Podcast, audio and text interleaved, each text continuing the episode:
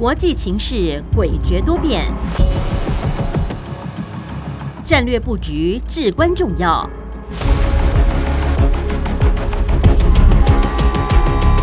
关心台海局势发展，请听汉声电台《国际战略风云录》。曾福生带您拓展国际视野，掌握先机。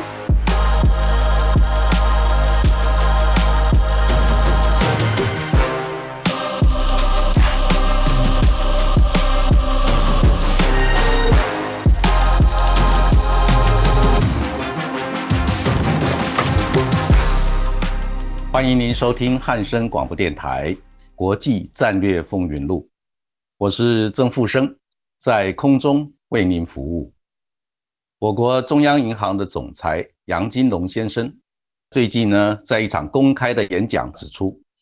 全球化的内涵已经有所改变，包含全球供应链的分流朝在地化发展，对外直接的投资呢，也趋向半球化跟破碎化。其中呢，全球对中国大陆的投资趋缓，尤其以减少对中国大陆半导体投资最为明显。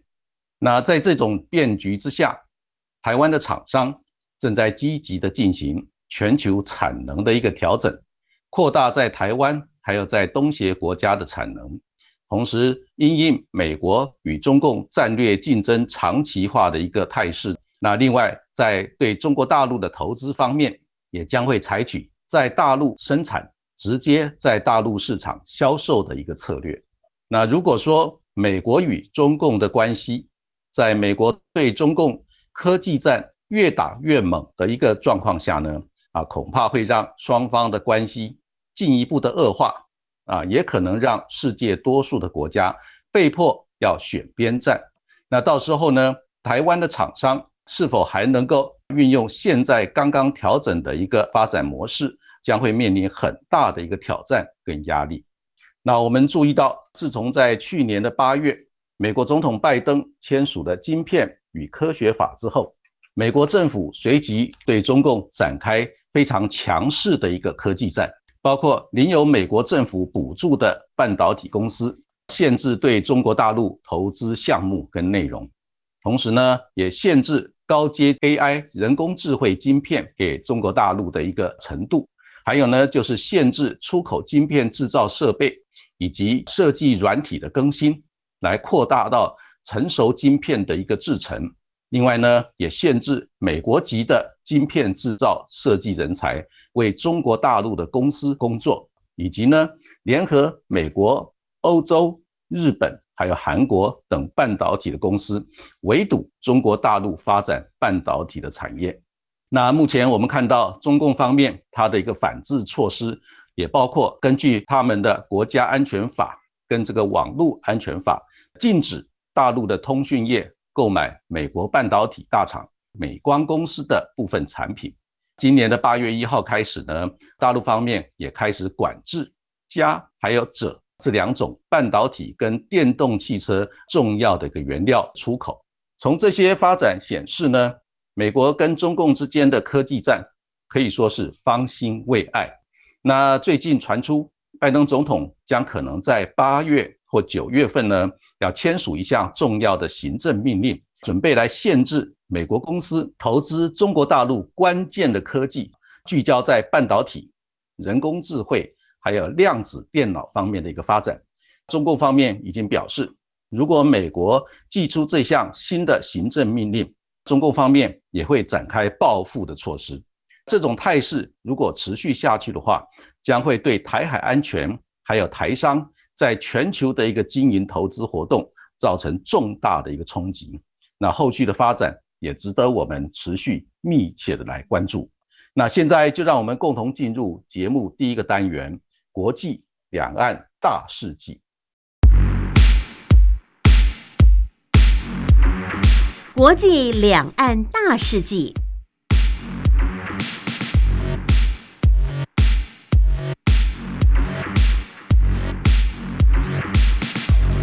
总统蔡英文表示，汉光演习是攸关国家安全、验收国军战力的年度大事。不仅整合全民战力，更考验跨军种、跨兵种、跨单位的合作默契。未来三军部队除要持续勤训精练，也要整合地区的警、消、民防团队以及地方组织，实践全民守护乡里、保护国家的目标，也让全世界看见我们守护中华民国的决心。国防部长邱国正指示成立专案小组，厘清弹药库意外事件，要求完善医疗能量，救治受伤官兵。邱部长前往医院探视受伤官兵及家属，对于官兵执行受伤深感遗憾与不舍，强调专案小组必定会进行全盘检讨，国军未来会在安全前提下持续投入训练，强化战力。世界气象组织提出警告，去年亚洲洪水跟干旱交替发生，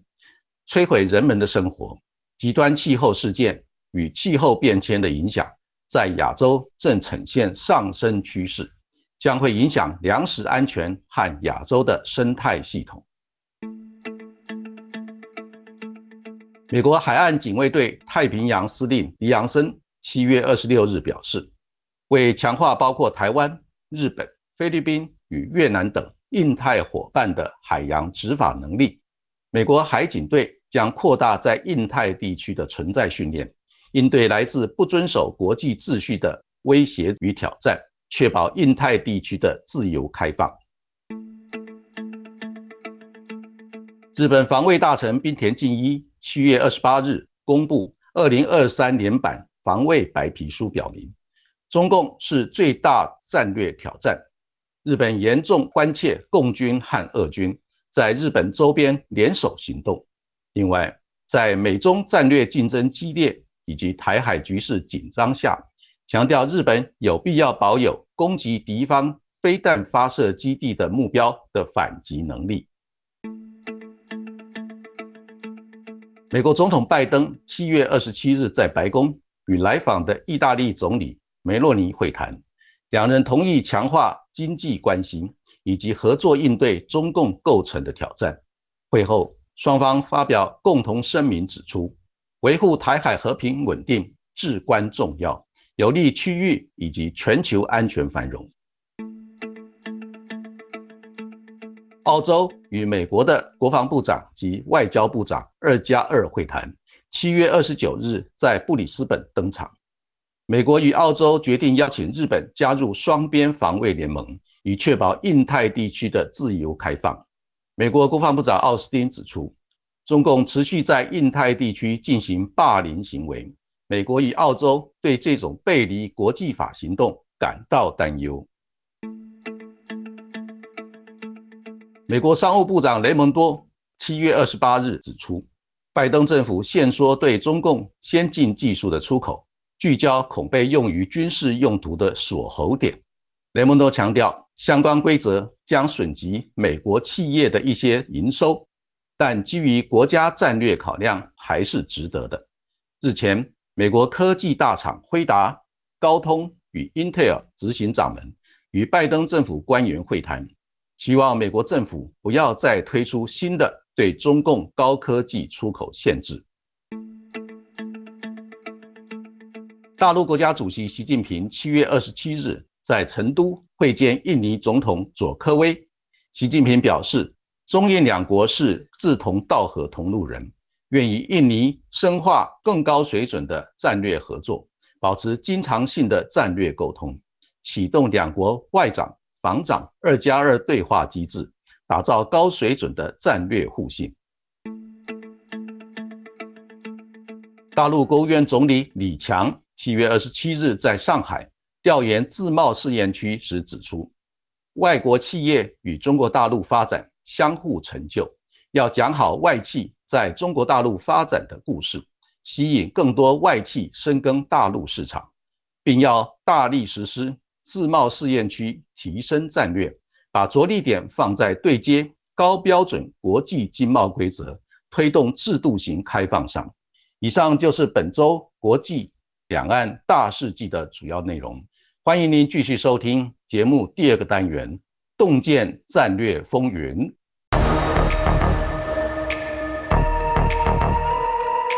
洞见战略风云。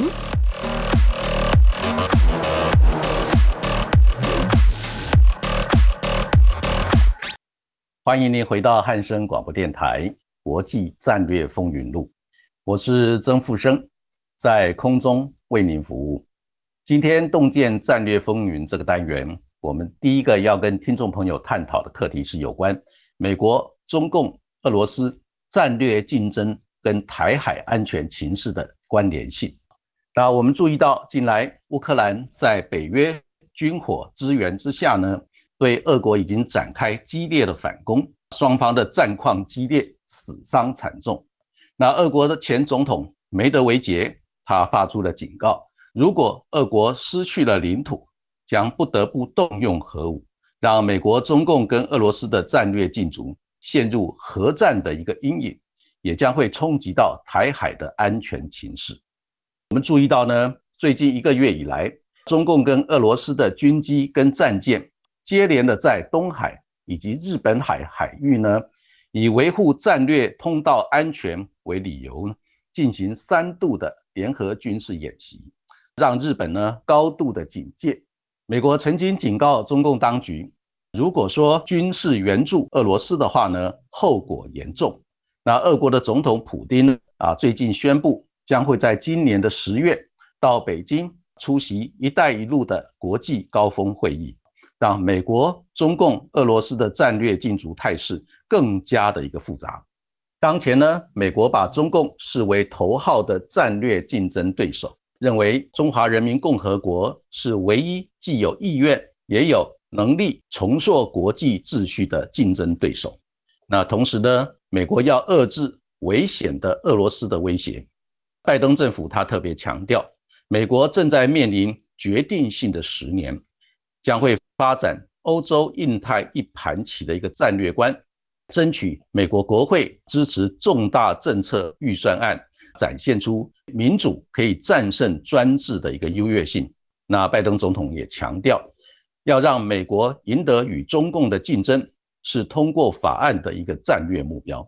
中共方面则反击表示，中共反对冷战思维、零和博弈，还有炒作大国竞争，呼吁呢美国方面应该与中共一起回归健康的稳定发展轨道。不过，我们也注意到。美国的国安顾问苏利文表示，大国竞争呢，跟应对气候变迁、能源、粮食等跨国性的挑战是两个优先的事项。拜登政府最终的战略主轴呢，会加大国内的投资，结合国际的联盟，发挥美国优势，胜过中共。同时呢，美国对俄国的策略，则是着重在贺阻破坏国家利益，防范。俄国动用核武，造成人类社会的一个浩劫。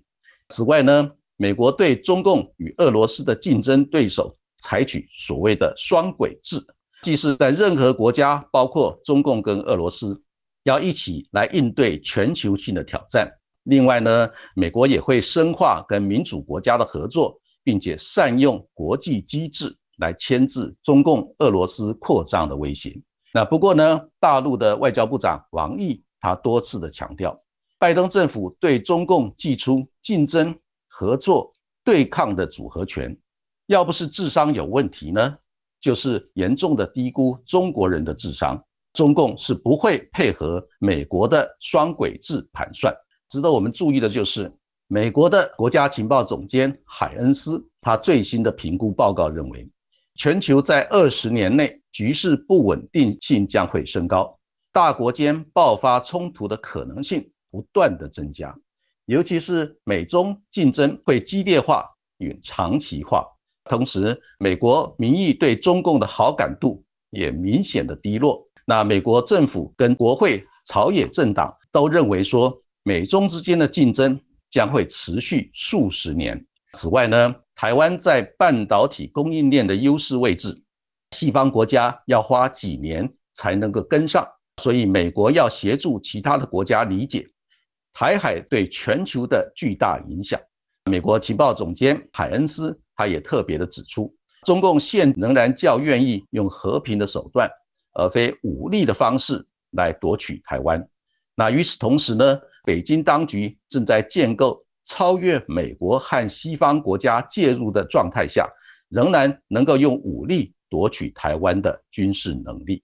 我们也注意到，在今年的年初，美国、日本跟荷兰的一个官员曾经在华府集会，他们共同的决定。要进一步的来限制中国大陆取得先进的半导体制造设备，来严阻中共制造开发高阶的半导体晶片的能量，来防止这些技术的落入共军的一个手中，造成美国自己本身的安全以及盟国友邦的一个安全。美国的国安顾问苏利文他就直白的指出，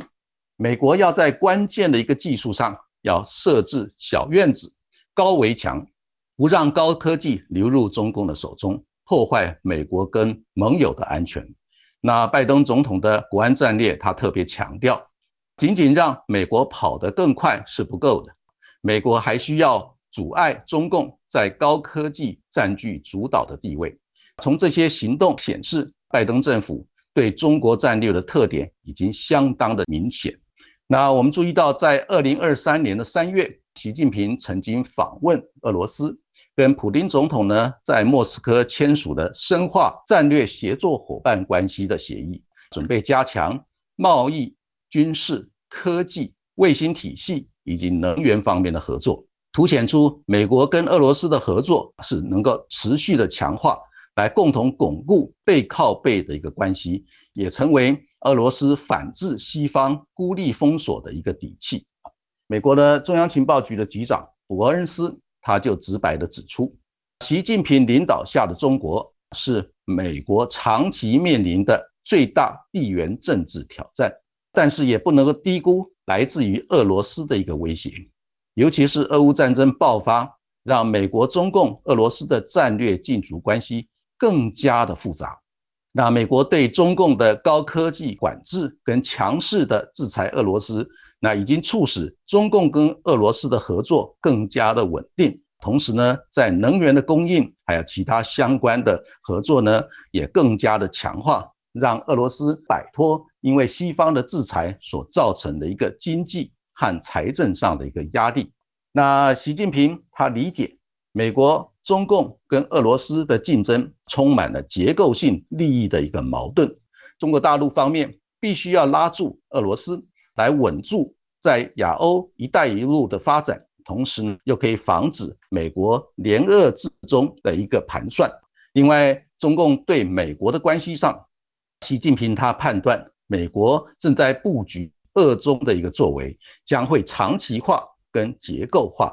还有呢，就是中共方面会着眼综合国力的对比以及长远的发展利益，希望继续的跟美国聚焦合作。管控分歧，避免冲突。所以呢，中共方面在俄乌战争上呢，一直保持着亲俄中立，强调中俄战略协作伙伴关系没有上限，但是有底线，让美俄理解中方的一个态度，既不落入美国跟欧洲设下的一个战争陷阱，那也不会被俄罗斯绑架，跟美国正面的一个交锋。那我们回顾习近平在中共的二十大他的政治报告里面，他首度的呢定义了中国式的现代化，希望能够为人类社会提供一个新的选择。那他特别强调要发展关键的高科技自主的能量，同时要巩固核武导弹战略的核主力，建设大陆的军队，并且呢，他也提出了新时代解决台湾问题的一个总体方略。在这一份总体方略里面呢，他只提出了纲要跟重点，并没有具体的内容跟一个方案。在这一份新时代解决台湾问题的总体方略的重点里面呢，他特别的强调是要反台独分裂跟外部势力的干涉，同时呢，他也宣称会尽最大的努力来争取和平统一，但绝不承诺放弃使用武力。所以呢，根据这些表白呢，那美国的国家情报总监海因斯就特别的在国会作证的时候强调，中共为主导亚洲，将会透过密集的一个施压，来迫使中国大陆跟台湾更接近统一。美国的中情局局长伯恩斯，他在同一个场合，也就是在美国的国会听证会里面，他也强调，中共关注俄乌战争的一个发展，借此呢能够了解，如果说武力夺取台湾，可能会面临哪些代价跟后果。那北京对于俄军表现的一个判断呢，会影响到共军的一个对台作战计划。但是呢，习近平的对台湾长期的目标不会改变，这是美国中央情报局局长伯恩斯对最新的两岸关系情势的一个战略判断。所以从这个角度来看，美国、俄罗斯跟中共之间的关系相当的错综复杂。如果说美国跟俄罗斯以及美国跟中共的关系同步的，也就是同时的持续的恶化。那美国方面的一个战略判断是认为说，中方将不排除跟俄罗斯协商秘密的一个协定，同时在台海跟乌克兰东部引爆军事的冲突，让美国呢陷入两面作战的一个不利的局面啊。虽然这些事情还没有发生，但是呢，美国的情报部门已经根据最新的美俄关系。跟美中关系的一个发展趋势呢，做出了新的战略评估，也值得我们密切的来关注。另外呢，我们也发现，中共当局呢，在二零二一年一月实施的新版的国防法里面，特别修订新的适用范围，强调国家为防备和抵抗侵略、制止武装颠覆和分裂、保护国家主权统一、领土完整。安全和发展利益所进行的行动，将会是国防法里面适用的范围。另外呢，中国方面它会结合最近几年推出的海警法、跟海上交通安全法，以及军队非战争军事行动纲要，还有预备役人员法，来强化整个对台军事行动的一个法律依据。同时呢，最近我们也注意到大陆方面军机战舰在台海周边的演训，随着台美关系的一个变化，以及整个周边安全情势的变化，在强度上也有相当程度的一个调整。另外，在有关灰色地带的一个压力方面，也持续的采取不同的方式进行灰色地带的一些挑衅动作。另外，我们也注意到呢，大陆方面已经强势的打破海峡中线的一个行动，再加上频密的军机战舰的绕台的演训，啊，似乎已经开始在进行熟悉战场经营作为以及其他相关的一些军事准备动作。那所以这些具体的在法律上的一个修改跟调整内容。以及增加一些对台采取军事行动的一些法律依据立法跟执行呢，涉及到有关中共对台政策结构性转变的一些前兆，作为强制用武力来对台采取动作的一些措施，实现可能在二零二七年大陆建军一百年的一个目标铺路，也值得我们持续密切的观察。不过呢，我们要特别的强调，如果两岸之间爆发军事冲突，将是一个双输的一个格局。所以，我们蔡总统也特别的指出，兵戎相见绝对不是两岸的选项，两岸之间还是要透过健康有序的一个交流，来慢慢的化解矛盾、化解冲突，培养互信，来发展和平稳定的一个两岸关系。那我们休息一下。再继续进行下一个课题的一个探讨。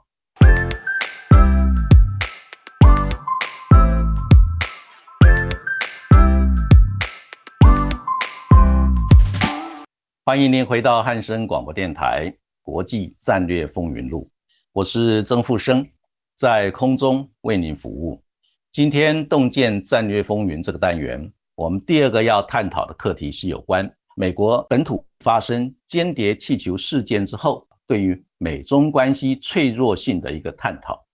那我们注意到，在今年的年初，也就是二月初的时候，美国的领空发生了中共的间谍气球事件。那这件事情呢，在美国掀起了一个轩然大波，甚至于引发拜登政府必须采取国家安全危机处理的一个模式来应对这一次的事件。这件事件呢，也让美中关系呢出现了四个特点。那我整理之后呢，想跟听众朋友一起来讨论。那这第一个特点呢，就是在间谍气球事件爆发之后，引起的美国府会朝野的一个辩论。跟争论，甚至于呢，冲击到拜登政府政权的一个稳定。因为呢，美国的多数的人民没有办法容忍中共的间谍气球在美国的领空盘旋将近五天的时间，最后才由拜登总统下令派出 F 二十二的战机，用响尾蛇飞弹在大西洋的沿岸呢，把这个气球击落。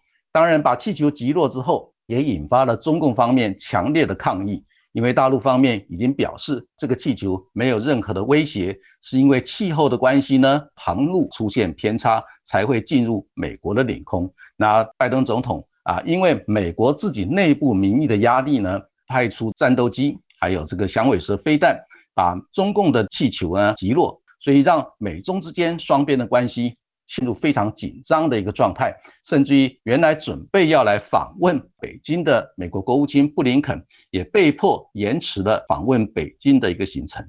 这些过程里面凸显出美中关系的特点呢。第一个就是现在美国对中共的外交决策已经内政化，也就是内部的一个民意还有国会舆论对于美国的对中共外交政策有相当重大的一个影响力。同时呢，我们也注意到呢，敲打中国对中共强硬，已经成为美国政府、国会、朝野两党的一个政治提款机。所以呢，只要政治人物公开的表示要对中共强硬，就可以获得媒体舆论、还有社群网站以及主流民意的一个支持。所以在这个状况之下呢，美国的媒体舆论、还有社群网站，甚至于包括。民意机构呢，也都乐于来推波助澜，让这个对中共强硬的一个态度呢，成为现在美国社会的一个主流民意。那这个就是啊，现阶段美国对中共外交决策内政化的一个具体的内容。那第二个特点呢，就是在中共方面呢，也出现了中共对美外交决策内政化的一个状况，也就是中共方面呢，啊，也开始利用。对美国强硬的一个态度，来凝聚内部的团结，转移大陆现在内部遭遇到很多内政，还有这个经济以及气候变迁等严峻的一个挑战的焦点，同时呢，也成为凝聚大陆方面发展高科技自主的一种催化剂。他们特别的强调，大陆方面必须要自己能够团结合作，同时发展高科技自主，来摆脱。对西方科技的一个寄生关系，同时呢，也让北京方面获得一个重要的一个理由，来向美国方面表示，现阶段美中之间的一个军事高层对话的条件还没有成熟，因为美国方面很担心，现在美国跟中共之间在西太平洋地区也好，在印度洋地区也好，都有相当多的一个军事活动，很容易造成擦枪走火的一个状态，所以呢，很希望。跟中国大陆之间恢复已经中断相当长一段时间的军事高层对话机制呢，能够尽快的恢复，避免呢双方之间在各个地区的一个演训动作擦枪走火引爆，因为沟通不良、误解误判造成的军事冲突。这个是现阶段中共对美外交决策也是一样内政化的一个特点。那第三个特点呢，就是现在美国的拜登政府。他顾虑到，如果说敲打中国过度的猛烈的话，可能会导致中共跟俄罗斯结盟。这种结盟的一个状态呢，当然对美国支援乌克兰啊，执行俄乌战争是不利的。所以呢，现在美国的拜登政府准备呢，决定让美中的紧张关系降温。那所以呢，美国的中央情报局的局长伯恩斯，还有国务卿布林肯。以及这个财政部长叶伦，还有气候变迁特使凯瑞，相继的到中国大陆访问。还有现在美国商务部长雷蒙多以及贸易代表戴奇啊，这些人士也纷纷的放话啊，愿意也准备到中国大陆进行访问。那同时呢，美国现在因为它的国债的危机风险啊开始升高。那最近美国的国债在全世界的一个标售的市场里面啊，出现了认购比例开始恶化或者是下降的一个新的趋势。那这一点呢，当然美国就希望跟中共之间合作，来共同稳定美国国债在全世界销售的一个状况，支撑整个国际金融秩序的稳定。这也是现阶段美国跟中共关系第三个特点。那第四个美中关系出现的特点，就是习近平呢，他也非常的理解现阶段中共跟美国之间在综合国力上还是有相当程度的一个差距。虽然现在大陆的 GDP 已经拉近跟美国的 GDP 达到百分之七十五以上，但是呢，在高科技这个领域呢，啊，中国大陆方面，尤其是在基础研究方面，差距美国仍然非常的大。在于航空母舰战斗群，还有第五代战机的一个性能跟能力方面，也有相当程度的差距。所以呢，习近平方面他也理解，这个时候绝对不能够跟美国正面的交锋。所以在最近啊，美国方面派出高层官员到中国大陆访问，那习近平接见了美国的国务卿布林肯，他也公开的强调，希望美中之间